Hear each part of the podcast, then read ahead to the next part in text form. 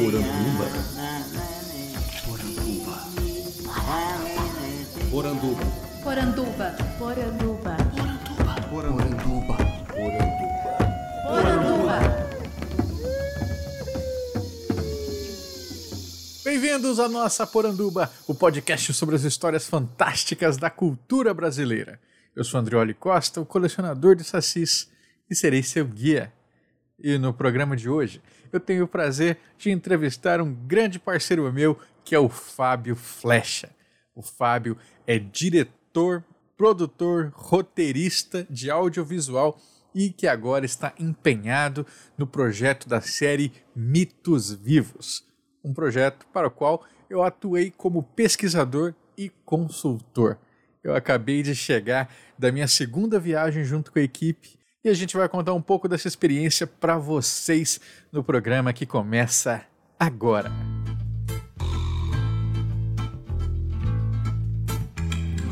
Eu conheço cada palmo desse chão. É só me mostrar qual é a direção. Quantas idas e vindas, meu Deus, quantas voltas. Viajar é preciso, é preciso. Com a carroceria sobre as costas.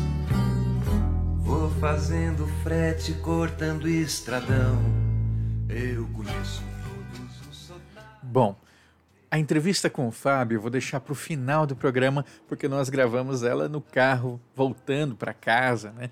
Então o áudio não tá lá, essas coisas é mais a título de curiosidade para que vocês possam escutar da boca do diretor como é esse projeto que está sendo desenvolvido. Aqui eu vou fazer um preâmbulo para vocês para explicar como funciona um trabalho de pesquisa no audiovisual, normalmente, né, pelo menos nas experiências que eu tive até agora. Nós, os pesquisadores, normalmente estamos circunscritos à etapa de pré-produção de uma criação audiovisual.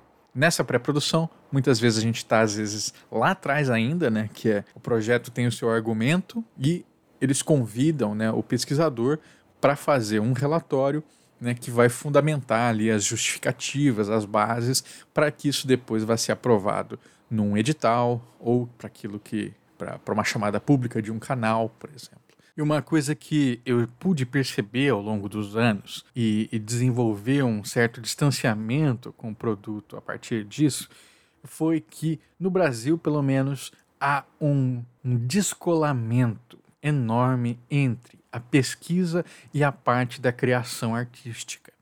Porque a gente tinha expectativa né, de que o que nós fôssemos produzir num relatório servisse de subsídio para o roteirista, para o diretor, ele se inspirar e criar a partir dali os personagens ou adaptar os personagens que ele já tinha na cabeça, pensar em ganchos para suas histórias, né? isso, claro, falando de ficção. E muitas vezes isso não acontece. O nosso trabalho ali de relatoria, ele fica circunscrito à parte de justificativa, quase como se fosse para agradar ali o parecerista do edital, do projeto, mas nada daquilo que está presente aparecia depois nas sinopses, né, no, no, nos episódios. Isso me fez entender logo né, que era uma prática do jogo. Por outro lado, eu vejo ela com muito maus olhos, porque eu sempre defendo aqui em todas as minhas comunicações o quanto a pesquisa ela não é camisa de forças, mas ela é gancho. Ela pode muito bem ajudar você a não só resolver situações do seu roteiro, do seu livro, da sua história, mas também se inspirar e criar coisas novas. Então, de que adianta, por exemplo, você contratar um pesquisador e ele te explicar que o lobisomem brasileiro ele não vira lobo, ele não é como o hollywoodiano, que ele se transforma em porco, em cavalo, em cachorro, e você dá essas sugestões de coisas que não foram ainda para o audiovisual, que vão fazer esse lobisomem ser único na sua representação e ligado diretamente com o público que conhece essa história. E a pessoa vai lá e, claro, ignora tudo e coloca mais um lobisomem com medo de bala de prata para jogo. Isso é muito frustrante, acontece demais no mercado e eu espero que tenda a acontecer cada vez menos quando as produções entenderem que nós temos a nossa própria história para contar e a nossa própria história ela é muito mais poderosa do que essa história do outro hollywoodiano aí que a mídia de massa já cansou de mostrar para gente, porque nós a vivemos, porque nós a reconhecemos. Outro momento né, que o pesquisador é convidado é já na consultoria, quando o roteiro está pronto ou está em fins de se encaminhar né, para suas versões finais. Então aí chamam os pesquisadores para a gente avaliar né, e dizer, ok, como esse mito está aparecendo aqui, como essa tradição é, está sendo retratada em tela.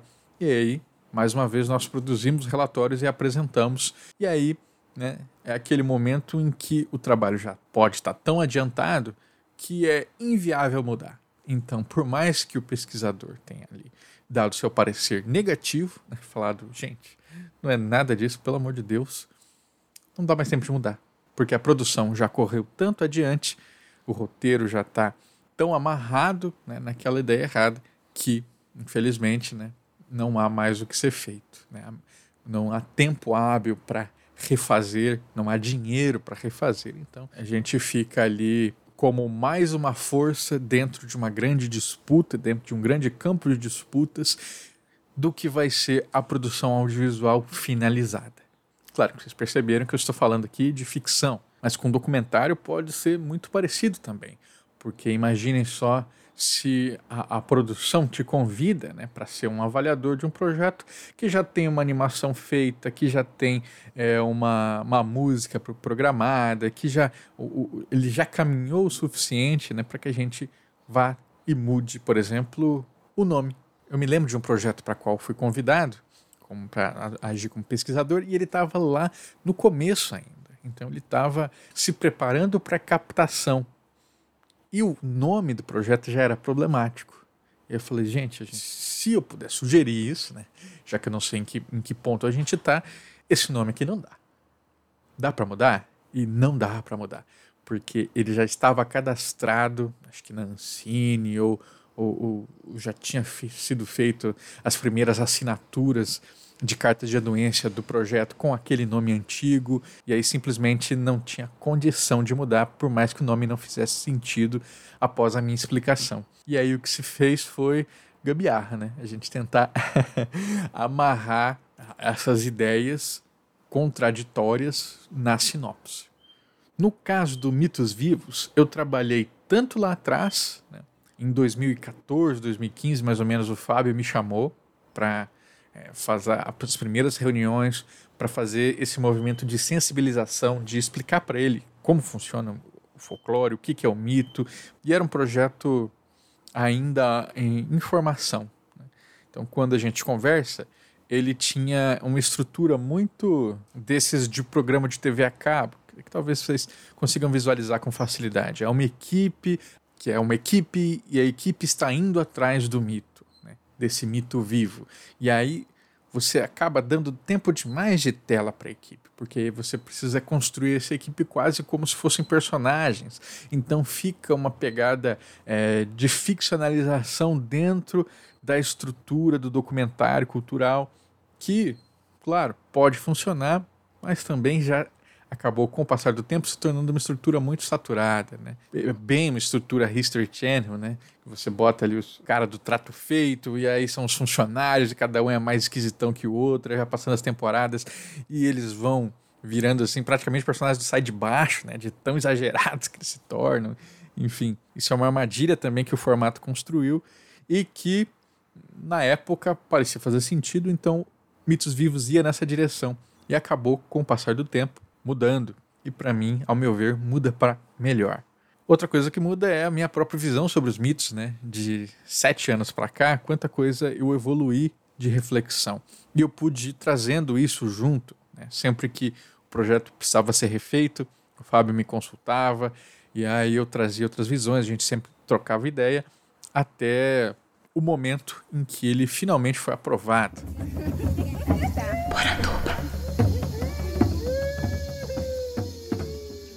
E aí a gente chega no formato atual. Mitos Vivos é uma produção da Render Brasil, que é a empresa do Fábio, localizada em Mato Grosso do Sul, e consiste em uma série documental de 13 episódios de 26 minutos, cada episódio retratando um mito em uma cidade diferente. A estrutura é formada por três blocos, sendo o primeiro só de depoimento, o segundo alternando depoimento com reflexão de pesquisa, e aí eu entro também na série quase como um analista, né, um comentador. Então a gente fez uma gravação em estúdio já de eu explicando né, sobre alguns mitos que eles encontrariam em campo. E com base nisso, eles foram a campo, já com algumas ideias que eu tinha jogado, eles puderam organizar esse material, fazer as perguntas certas, é, buscar as fontes ali que podiam dar é, respostas para provocações que eu tinha feito já em estúdio. Isso foi uma estrutura bem bacana. O terceiro bloco, que aí é o diferencial, a gente volta para estúdio e dessa vez teremos um artista que, a partir dos depoimentos, a partir das reflexões do pesquisador, esse artista ele vai dar outra vida ao mito, né, a partir de uma interpretação. E aí pode ser um filmete audiovisual, pode ser uma tela que ele está pintando, pode ser uma peça de artesanato, uma apresentação de dança, enfim. As possibilidades são inúmeras. Eu não vou entregar tudo aqui para vocês. Aguardem aí que a série sai em 2023 lá na TV Brasil. Muito interessante então, né, falando dessa minha participação, foi que eu não fiquei mais circunscrito a pré, mas eu fui para momentos da produção. Então, além de eu ter gravado em estúdio, né, o Fábio me chamou para ir a campo nas cidades que ficariam mais fácil para mim. Eles foram para os seguintes estados e municípios: é, no Rio Grande do Sul, para Alegrete, falar do Negrinho do Pastoreio, para Quaraí, falar da Salamanca do Jaral, até Iniaguá.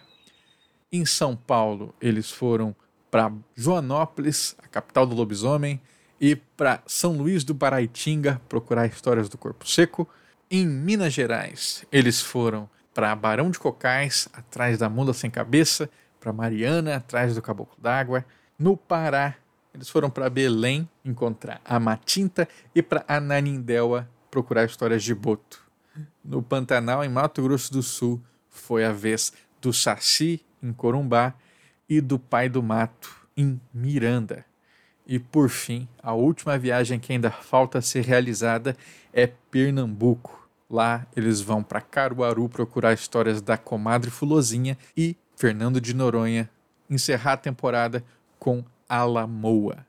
Essas cidades foram escolhidas né, é, não só com base nas minhas sugestões, mas também na questão de orçamento, é, o que, que ficava mais fácil, mais barato, o que, que dava para chegar de avião e seguir de carro de uma cidade para outra. Enfim, a gente queria ir para muitos mais lugares, mas né, o, o recurso ficou inviável.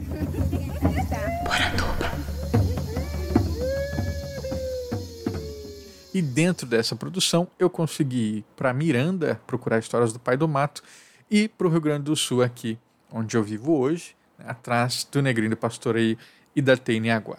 E dessa minha experiência de ir a campo, eu percebi coisas muito legais que a gente sabe na teoria, mas que é muito bom ver na prática.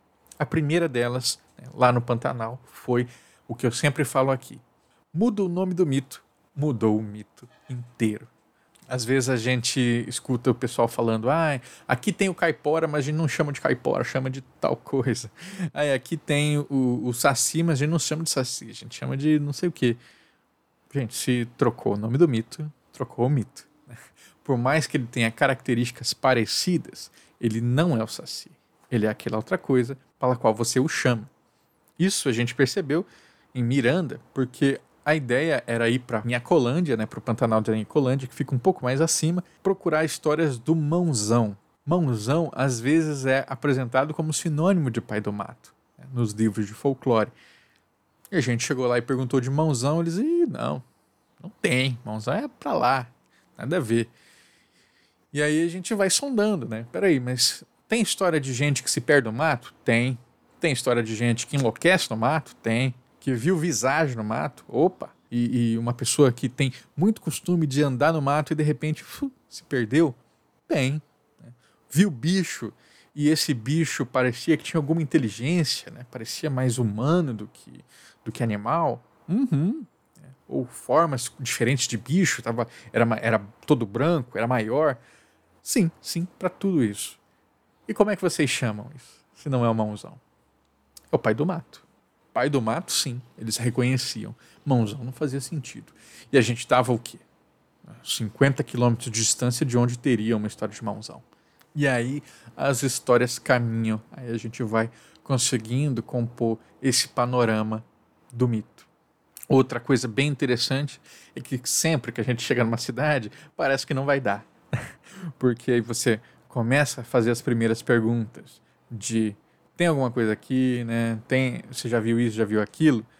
E as primeiras respostas são sempre de desconfiança, porque ninguém gosta, primeiro, ninguém gosta de ser tratado como bobo. Né? Então, se você vai lá e a pessoa não confia em você, a pessoa não sabe quem você é, muito provavelmente ela vai achar que você está debochando da cara dela e ela não vai admitir nada. Outro elemento é a grande influência das igrejas neopentecostais que vão invadindo os interiores do Brasil. E lá, por mais que a pessoa acredite, veja, tenha feito, tenha apanhado da criatura, ela vai falar que não, porque admitir a existência de algo que não seja Jesus é visto com muito maus olhos.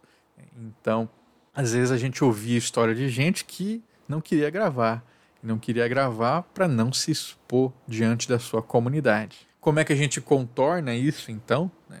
É através de figuras de confiança. Então, se a gente não pode ficar na cidade por tempo o bastante para construir essa relação de confiança é, franca, então o atalho é através de pessoas que já têm essa confiança. Se a gente encontra ali um neto que fala, vocês precisam ouvir minha avó, o neto vai ser essa ponte se a gente encontra um extensionista rural que fala assim: o seu fulano sabe tudo, ele é bem antigo aqui na região, ele mora lá e ele vai com a gente. Então, pela relação de confiança que esse extensionista rural tem, vai acontecer alguma coisa. E os mais velhos, né, claro, eles têm um tempo distinto para contar a história. E nesse tempo, a história vai ser atravessada por outras coisas que ele quer falar. Muitas vezes essa pessoa, ela ou ela não tem a atenção da comunidade que ela espera, né? Ela já teve e perdeu, e ela é muito carente de ter com quem falar, então por isso ela vai te contar a história da vida inteira, ela vai falar de política, ela vai falar das, de coisas que ela critica, né? que ela não gosta ali na comunidade, e no meio disso ela conta história. Então, a gente vai com o tempo, né? vai ali pronto para ouvir, gravar o que nos interessa mas oferecendo em troca essa escuta atenta para o que ela nos fala.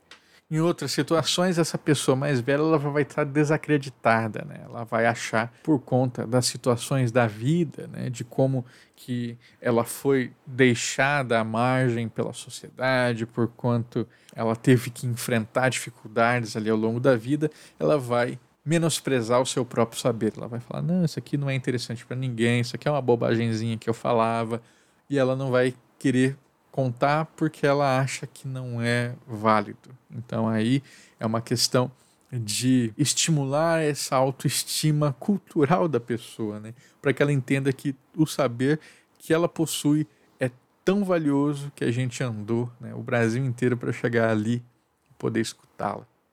Também é bem comum que a gente escute de pessoas que não podem falar, né, que elas não se sentem autorizadas a falar porque quem detém a história na comunidade é o mais velho ou é a pessoa mais antiga.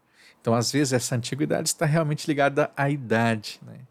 Vai ser a pessoa mais velha. Às vezes, ela não precisa necessariamente ser a mais velha, mas sim aquela há mais tempo em determinado ofício. Lembra sempre, pessoal, antiguidade é posto.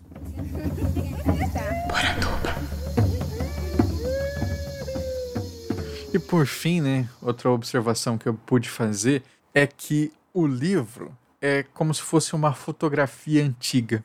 Então, quando a gente pega um registro lá, vamos para o básico, um câmara cascudo que falou que o mito era assim.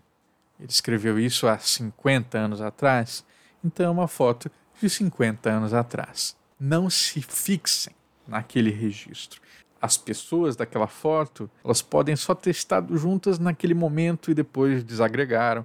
Elas podem já ter morrido, elas podem ter construído várias histórias diferentes ou podem ter tido descendentes que vão se reconhecer naquela imagem antiga que você trouxe, que você também vai poder reconhecer pelas feições, pelo jeitinho, né, pelas formas com que ela se expressa. O folclore é a mesma coisa. Então, às vezes você senta com a pessoa e joga uma isca de uma coisa que você leu. Às vezes ela pega, às vezes não. Às vezes faz sentido para ela e ela vai achar interessante poder compartilhar aquilo porque sabe que você tem alguma informação às vezes ela vai descartar e falar assim: não, não, isso aqui. E beleza, né? Com isso a gente vai fazendo esse novo retrato, porque cada registro é isso, é um retrato diferente. E a gente guarda esses retratos com carinho, mas sem querer que eles sejam sempre daquela maneira. Então não faz sentido você chegar e se frustrar porque a foto não é mais correspondente à realidade. Não tem como ser, o tempo passa, os cenários mudam, as pessoas mudam, mas muitos daqueles elementos ali vão ser reconhecíveis ainda porque eles são atravessados de história, de cultura. Agora eu vou deixar vocês com a entrevista com o Fábio, né, gravada ali na nossa volta de Quaraí, no Rio Grande do Sul, para que ele possa contar um pouquinho para vocês dessa experiência, que eu já adianto, pode ser só o começo. Vamos torcer? Imagina aí quantas temporadas de mitos vivos a gente não pode conseguir fazer.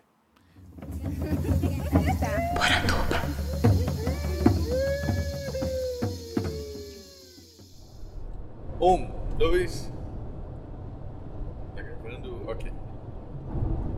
Bom, eu sou produtor, diretor e roteirista da série Mitos Vivos. Eu já produzi alguns, já produzi vários materiais de ficção e alguns de documentário. E o Mitos Vivos é um projeto que começou em 2014. Ele participa, participou do NetLab TV, que era um, um concurso de roteiros no Brasil, e na época ele ficou entre os 20 melhores. Daí a gente viu que ele tinha potencial para continuar. De lá para cá, esse, esse projeto já passou por vários canais para ser apreciado, como a Record, como a TV Cultura de São Paulo, como a History Channel. E ele foi contemplado no edital do Fundo Setorial do Audiovisual da Ancine. É, isso aconteceu em 2018, mas devido à pandemia a gente começou a gravar só em 2021. E estamos na estrada. Você falou que o projeto começou em 2014, né? Eu lembro lá por 2014, 2015 a gente conversou e o formato era bem diferente. Se puder contar para a gente um pouquinho como é que o formato foi se refinando, o que, que foi é, definitivo para isso? Era o orçamento, era tempo, era o canal?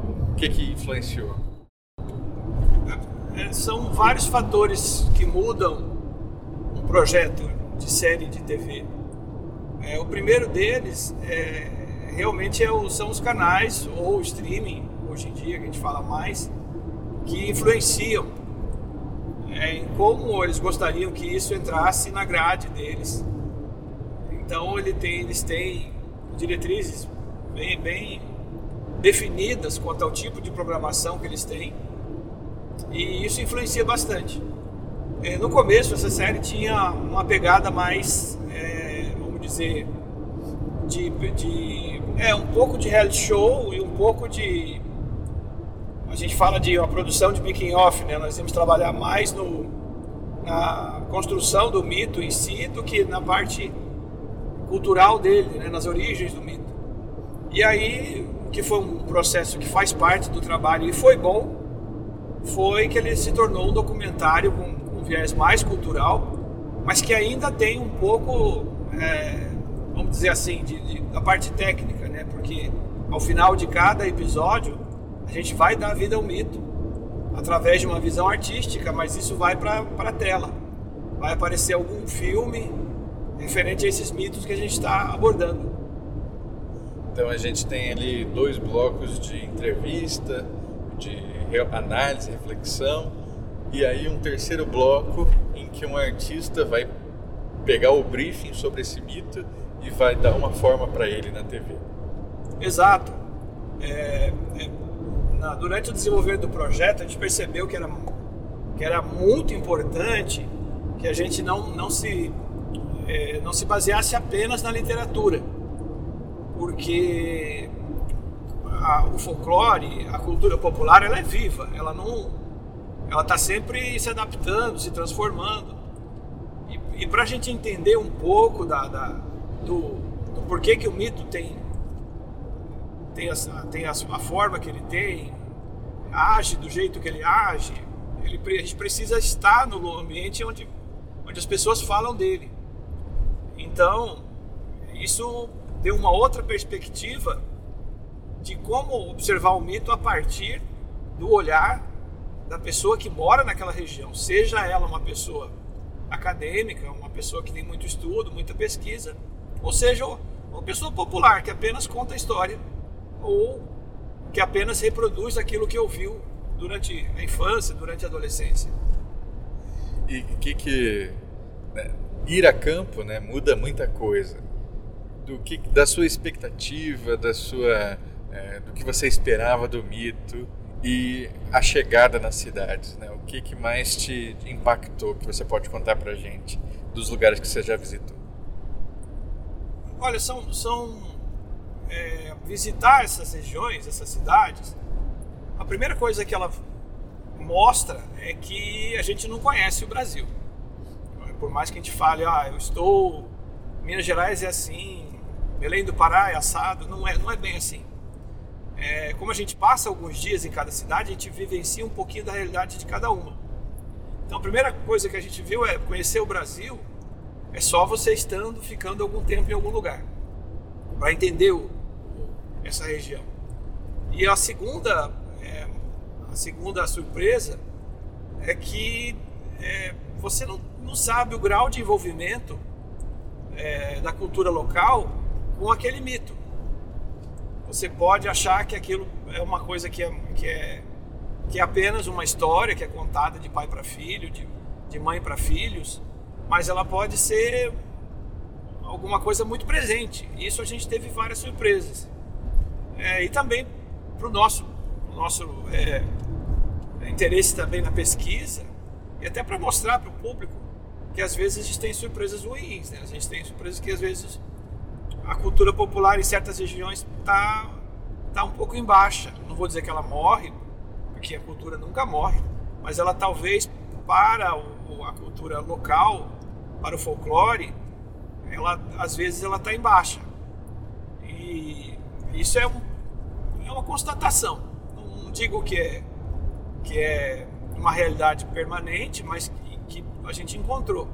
E também surpresas muito agradáveis a gente ir numa região e perceber que a, o folclore é, é, é, muito presente, que a mitologia local é muito presente, é, que isso faz parte mesmo da rotina das pessoas e que o mito conta muito delas, conta muito do que elas vivem, conta muito do que elas da realidade local, conta muito dos anseios de, de cada população.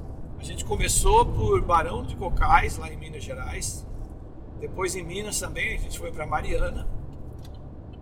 Depois a gente passou em, em, São Paulo, em Joanópolis e São Luís do Paraitinga. No Mato Grosso do Sul, nós fomos até Corumbá e Miranda. Aqui no Rio Grande do Sul, nós viemos para Alegrete e Quaraí. E faltam duas cidades, que é Caruaru, lá no Pernambuco, e a ilha de Fernando de Noronha. Você não falou do Pará também. Esqueci de falar do Belém do Pará, que foi Pará, Belém e Ananindeua. São muitas cidades, eu, eu confesso que eu esqueço. e qual foi a cidade ou o estado que mais te impactou? Ah, de uma certa forma, todos os estados, todas as cidades impactaram de alguma forma. Seja pela, pela beleza da região, pela história de cada região, ou seja, pelo, pelo mito em si, de como ele é falado. Mas eu confesso que fico impressionado com, a, com Belém do Pará. Porque Belém, a região toda de Belém, ela ela está ali de um, de um lado do rio você tem uma metrópole, do outro lado você tem a floresta amazônica. Então é uma situação muito diferente das outras regiões. E a cultura local, a cultura de Belém, a cultura popular é muito forte lá. É, ela é muito diferente de outras regiões do Brasil e ao mesmo tempo ah, posso dizer que, que o Brasil não conhece conhece muito pouco da cultura de Belém, que é muito rica. Eu acho que a dimensão da floresta amazônica e, e a maneira como as pessoas que moram no Pará veem a mitologia local, acho que nos causou bastante uma boa impressão. Massa. E para quem aí está se perguntando, quando é que vocês vão vir na minha cidade? Porque aqui tem um mito muito especial e tudo mais. É, quais as perspectivas aí futuras para a série? A gente pensa muito agora na primeira temporada como uma maneira de fazer que ela tenha boa repercussão, boa visibilidade, para que a gente possa continuar essas temporadas. É, porque o Brasil, a cada viagem que nós fizemos, nós descobrimos que existem outros mitos tão interessantes para serem abordados em outras regiões e outras cidades que, que é, assim nós temos aí material para quatro, cinco temporadas com facilidade. É, eu espero que a gente consiga é, uma boa repercussão com a primeira para a gente continuar isso. Além do que, a gente já está desenvolvendo um formato da série para que ela seja não só brasileira, né, para que ela possa ser mitos América Latina, mitos vivos América do Norte e vamos lá para Europa, Ásia, né, que o céu é o limite aí para mitologia e para o folclore. Maravilhoso. E aí agora, para a gente ir se encaminhando, né, final. Primeiro queria saber sobre o seu próprio envolvimento com cultura popular, como era antes, né, e como que é agora que você está é, tá aí há um ano já circulando o Brasil, ouvindo histórias do folclore. Ah, meu primeiro envolvimento ele começa na infância, né, por escutar a família, minha família, parte dela é do interior do Mato Grosso e contar histórias era, era uma diversão. Uma família que tinha muitos netos, né? Meus avós faziam isso para entreter a gente. E o fantástico sempre foi uma coisa é, mais interessante para uma criança, né? Isso já lá atrás. Depois, com o tempo, fui, fui gostando de estudar, é, abordar a mitologia, abordar, abordar o folclore. Isso, é, o interesse foi aumentando. E depois que a gente vai, vai passa para um, um, um estudo mais profundo, é, ver que o mito nada mais é do que nossos medos, os nossos desejos, né, nossos, nossas desculpas em vários aspectos, aí eu achei que eles são mais ricos ainda. E é muito interessante que a gente chega em algumas regiões e a gente pergunta de um determinado mito, aí a primeira vista, a primeira abordagem, as pessoas não, não, isso não tem, não tem. Mas passa cinco minutos de conversa, começam a surgir as histórias sejam pessoais, sejam, sejam histórias que foram aprendidas. Então, o envolvimento com, com a cultura popular é muito grande, né? muito, é, ele não é. Ele não, não dá para dizer que, que, que, a pessoa não tem esse envolvimento. Em algum momento ela tem. É, ela vai ter essa entrada né, no mundo fantástico do imaginário brasileiro. Em algum momento ela participa. E é legal, porque cada vez que a pessoa participa, a gente percebe que, que aí o mito fica vivo de verdade. Muito bom. E agora a nossa última pergunta, né? Todo mundo aí deve estar se perguntando. Depois de Cidade Invisível na Netflix, há mais espaço para produções que falam de folclore nesses streams, nos canais da vida, ou é, a simples presença desse grande material, ele fechou as portas, porque agora tudo vai parecer ou cópia de Cidade Invisível ou derivação de Cidade Invisível. Como é que você, que está no mercado de audiovisual aí há, há tanto tempo, enxerga isso? Eu acho que para o audiovisual foi muito bom a série, a série Cidade Invisível, e muito bom que ela vai continuar. E eu acredito que assim como seguindo o exemplo do cinema mundial, principalmente cinema norte-americano, a gente tem uma, tem uma possibilidade infinita de produções com temática em mitologia, em folclore, porque o cinema né, é, não se cansa de usar esses os arquétipos, os estereótipos de, de folclore. Basta citar Senhor dos Anéis, basta citar umas centenas de filmes do, dos vampiros, de zumbis, que são, são fruto de mitologia, são frutos de cultura popular de determinadas regiões do planeta. Então acho que a gente está só começando. Acho que Cidade Invisível merece muito crédito por, por trazer o gênero de volta para o streaming, por, por isso voltar a ser uma coisa popular e abre muito espaço para contar histórias aí de maneiras diferentes, sabe? Porque assim como na série Mitos Vivos, a gente percebe, não tem um saci, tem uma porrada de saci. Então, a gente está aí para explorar. Se só os saci a gente tem centenas, imagina os outros, os outros mitos que a gente nem conhece ainda. Fábio, foi um prazer conversar contigo, um prazer viajar aí por algumas cidades junto com você e a equipe, uma equipe muito atenciosa, muito é, cuidadosa com a imagem e com os depoimentos. Queria que você encerrasse mandando um abraço para os nossos ouvintes e dando um recado, né? Quem quer produzir, quem quer criar material artístico inspirado em folclore, né? O que que você deixa aí de recomendação para essas pessoas? Bom, pessoal, desejo aí que todo mundo tenha acesso a, a, a bons conteúdos. Espero que a gente possa produzir um bom conteúdo para todos. E quem está interessado nessa área, o primeiro lugar que você deve ir é a pesquisa. A pesquisa vai te dar vários nortes aí para você escolher. É, a riqueza que, que a nossa cultura popular tem, ela, ela já está na literatura há um longo tempo. E depois que você fizer isso, vá em campo, vá dar uma olhada, vá conversar com as pessoas. Porque é, é impossível dizer o quão, quanto você pode descobrir em campo também. Você vai descobrir que as possibilidades para a criação do audiovisual são imensas. A gente nem começou.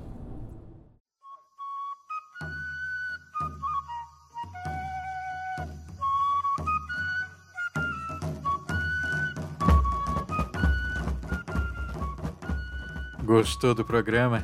Eu espero que sim. Se gostou mesmo, faça como os nossos queridos apoiadores que assinam mensalmente os planos do colecionador de sacis no padrim.com.br barra saci e no catarse.me barra saci. É graças a eles que nós nos mantemos aqui sempre falando de folclore. E é por isso que eu quero mandar um grande abraço para Alexandre Glazer, que foi o mais novo apoiador do nosso podcast e que também me convidou para uma entrevista lá, lá no canal dele no YouTube. Já deixo aqui o link para caso você queira assistir.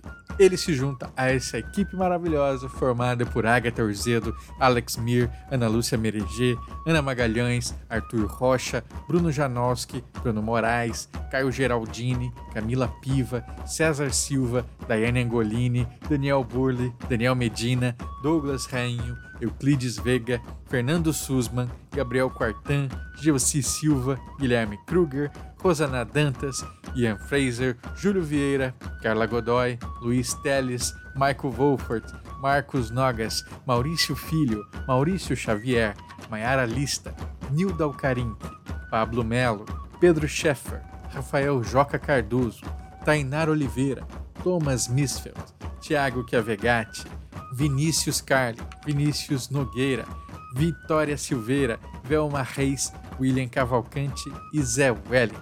Muito obrigado, pessoal. Vocês ajudam a tirar o folclore da garrafa. Não quer assinar, mas quer dar uma ajuda pra gente? Manda um pix para colecionadordesacis.gmail.com. Qualquer valor já é de grande auxílio. Eu pensei muito em que música usar para encerrar esse programa resolvi ir com o Grupo Acaba, um símbolo de Mato Grosso do Sul e também foi tema do último documentário feito pelo Fábio Flecha, em homenagem aos 50 anos desses cantadores. Então, deixo aqui para vocês conhecerem Pássaro Branco do grupo Acaba. Esse podcast foi produzido e editado por mim, Andrioli Costa, colecionador de sacis. Acesse colecionadordesacis.com.br. Um abraço e até mais.